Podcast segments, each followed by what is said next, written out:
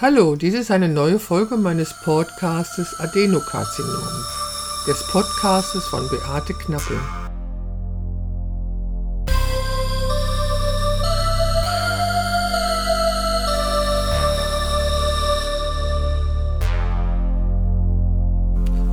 Und ich bin Beate Knappe. Und am 18. September 2019 saß mir die Ärztin gegenüber und sagte, tja, Frau Knappe, es ist Krebs.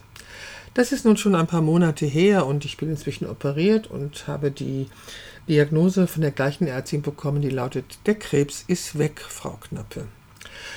Ja, seitdem ist einiges passiert und mein Leben ist nicht mehr das, was es zuvor war. In der letzten Folge habe ich erzählt, dass ich äh, in der Krebsberatungsstelle hier in Düsseldorf einen Gesprächstermin verabredet habe. Und da bin ich gewesen.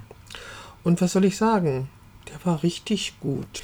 Mir saß eine Frau gegenüber, die wusste, um was es geht, die meine Gefühlslage verstand und die unter anderem sagte, dass es mindestens ein Jahr dauert, bis dieses Gefühl, ich habe Krebs und ich bin an Krebs erkrankt und auch wenn der Krebs jetzt weg ist, ich hatte Krebs, also bis diese Art von Gefühlen weg sind. Es war richtig wohltuend und mir ist klar geworden, dass ich diese Art von Gespräch noch eine Zeit lang brauchte.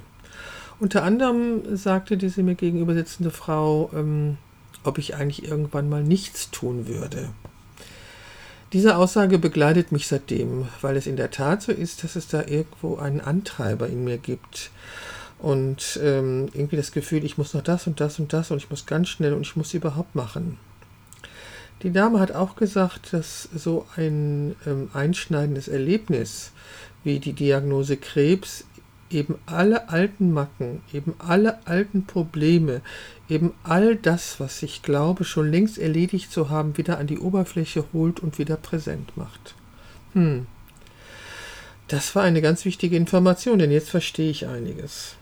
Außerdem hat sie nochmal äh, beschrieben, dass die Diagnose Krebs eben etwas ist, was wir als lebensbedrohlich empfinden. Und das schon seit Urzeiten ist es so, weil die Diagnose Krebs eigentlich immer bedeutete, dass man schleichend dahin sieht und aus dem Leben scheidet. Ähm, und auch wenn das in meinem Fall jetzt nicht so sein wird, ähm, löst die Diagnose Krebs diese Art von Gefühlen aus, die man auch nicht sofort wieder beiseite schieben kann. Eben Krebs war früher eine Krankheit, die nicht heilbar war und die betroffenen Personen sind daran jämmerlich zugrunde gegangen. Ja, ich weiß. Ähm, ich fand es nur sehr ähm, erhellend, die Information zu bekommen, hm, dass es allen Menschen so geht, die, die, die diese Diagnose bekommen und ich nicht alleine so reagiert habe. Und hm, für mich war es auch sehr interessant zu wissen, dass es eben eine ganze Zeit lang dauert, bis man wieder ähm, Gedanken denkt, die vielleicht nicht davon eingetrübt sind. Und die Information, dass all die alten Dinge wieder auftauchen. Ja, und das hat mir erklärt, dass mein alter Anpeitscher, mein alter Kritiker wieder Oberwasser haben. Ich hatte gedacht, dass ich in der, in, in der Arbeit, die ich in den letzten Monaten und Jahren an mir getan hatte, dass ich die losgeworden bin. Also diesen Antreiber und diesen Kritiker. Nein, bin ich nicht. Sie sind voll da. Sie sind voll wieder da. Und seitdem mir das bewusst ist, ähm, verweigere ich mich diesem Kritiker. Das mache ich, indem ich mir zwar vornehme, die Wohnung aufzuräumen, es aber dann nicht tue, sondern mir bei Netflix eine Serie angucke. Das hört sich sehr schlampig, schlampig an, oder? Leute, ich brauche das im Moment einfach. Ähm, ich habe keine Shootings mehr in diesem Jahr, ich habe nur noch drei Präsentationen. Und für die dritte warte ich, dass die Bilder eintreffen. Das wird noch einige Zeit dauern und mich noch einige Nerven kosten. Auf jeden Fall habe ich keine Shootings mehr. Außerdem war mein Studio oder ist in meinem Studio seit einer Woche die Heizung kaputt gewesen. Egal. Ach ja, da ist auch noch diese dämliche Bronchitis, die glaube ich auch schon die, dritte, die dritte Woche mich quält. Aber was ich eben ganz klar gespürt habe, ist da dieser Antreiber, der mir immer sagt, ich muss, ich muss das und ich muss das und ich muss das. Nach der Diagnose der Krebs ist weg, war ich eigentlich unglaublich froh, wieder meine To-Do-Liste zu schaffen, die natürlich relativ voll war, weil ich natürlich Dinge zu erledigen habe. Okay, das ist auch in Ordnung, dass ich stolz bin, dass ich meine To-Do-Liste erledigt habe. Doch ich sollte sie nicht tun, um diesem Kritiker zu gefallen und diesem Antreiber zu gefallen, der da in mir ist. Und ähm, ich hoffe, dass ich in den nächsten Gesprächen mit dieser sehr netten Dame in der Krebsberatungsstelle in Düsseldorf herausfinde, wieso diese beiden wieder, also diese beiden Monster wieder zum Leben erwacht sind. Das sind sie. Und sie haben damit zu tun, dass ich diesen Schock erlebt habe, dass ich, ja, diesen, dass ich immer noch vielleicht nicht mehr so stark unter dem Schock stehe der Diagnose, Sie haben Krebs. Hm. Ich denke, allen, die das schon mal erlebt haben, verstehen mich sehr gut und ähm, ich übe mich gerade im Nichtstun. Also ich gehe mit meinen beiden Mädels spazieren, ähm, ich erledige Dinge, die getan werden müssen. Ich gehe einkaufen, ich bestelle mir was zu essen, ich pflege diese Bronchitis, beziehungsweise ich pflege mich, damit mein Körper diese Bronchitis übersteht. Sie ist auch schon besser geworden, muss ich sagen. Aber ähm, die Information, dass in so einer Situation, die lebensbedrohend ist und die existenzbedrohend ist und alles in Frage stellt, eben alle alten ähm, Geister, Saboteure wieder wach werden, fand ich interessant. Hm. Ja, und ähm, ich will denen nicht zu viel Platz einräumen, ist ja klar. Und ich muss mal gucken, wie ich das geregelt bekomme. In der letzten Folge hatte ich ja schon davon erzählt, dass sich Dinge in meinem Leben ändern, dass ich zum Beispiel Farben ähm, interessant finde. Bisher habe ich immer nur schwarz getragen, das fand ich total in Ordnung, da habe ich mich auch so gut mitgefühlt. Doch jetzt fange ich mich an, für die Farbe Rot zu interessieren zum Beispiel. Und ich habe wieder Pflanzen in meiner Wohnung. Das hatte ich lange Zeit nicht, weil ich irgendwie keine Zeit hatte, mich darum zu kümmern. Jetzt habe ich drei neue Pflanzen und die habe ich auch in so ein Substrat gesetzt mit einer Wasserstandsanzeige, so dass sie mir im Grunde nicht kaputt gehen können.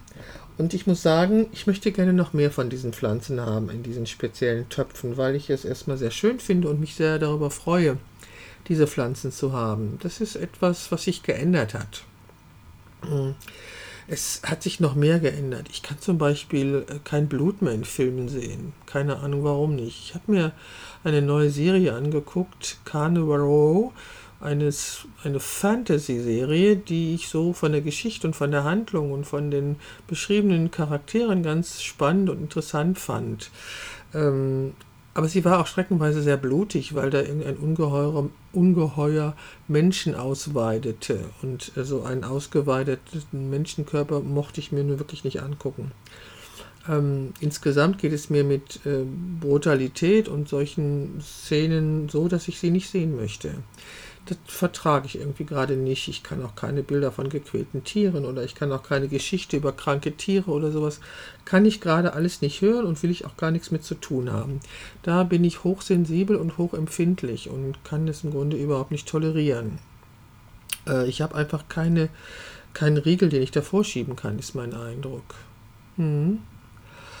Ja, und meine Diabetes macht mir natürlich auch immer noch Probleme, aber davon habe ich auch schon berichtet. Und ich habe mir ist auch klar geworden, dass dieses regelmäßige Blutzuckermessen und das Feststellen, dass der Blutzucker unglaublich hoch ist, mir, mir nicht gut tut. Das setzt mich unglaublich unter Stress und den will ich nicht. Ich will auch keine Tabletten nehmen. Ja, das kann sehr unvernünftig klingen, aber ich habe schließlich schon mal meinen, meinen Diabetes, also meinen Blutzuckerspiegel senken können, alleine durch die Änderung meiner Essgewohnheiten und durch mehr Bewegung. Mehr Bewegung war jetzt in den letzten Wochen nicht möglich oder ist eigentlich seit dem 18. September nicht mehr möglich gewesen. Erst war es die Diagnose, die Krankheit, die OPs und jetzt ist es diese dämliche Bronchitis, ähm, die es nicht verträgt, dass ich nebenher noch sportlich bin. Aber ich hoffe, dass ich in der nächsten Woche wieder mal aufs Laufband kann oder aufs Rad und mich bewegen kann.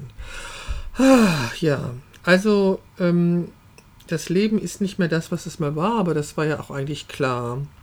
Es gibt eine Menge an Gesprächsbedarf, den ich habe und ich habe offensichtlich jemand gefunden, mit dem ich mich über diese Themen unterhalten kann. Und die Erkenntnis, dass meine alten Antreiber und Kritiker wieder da sind und mir das Leben schwer machen. Doch, denen werde ich zeigen, was eine Hake ist. Da könnte er sicher sein.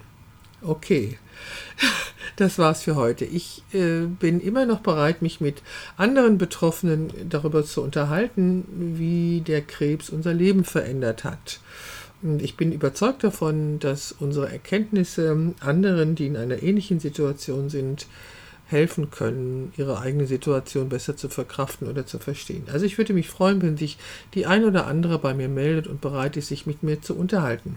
Ansonsten wünsche ich eine besinnliche Vorweihnachtszeit. Macht es gut. Dies war der Podcast Adenokarzinom, der Podcast von Beate Knappe.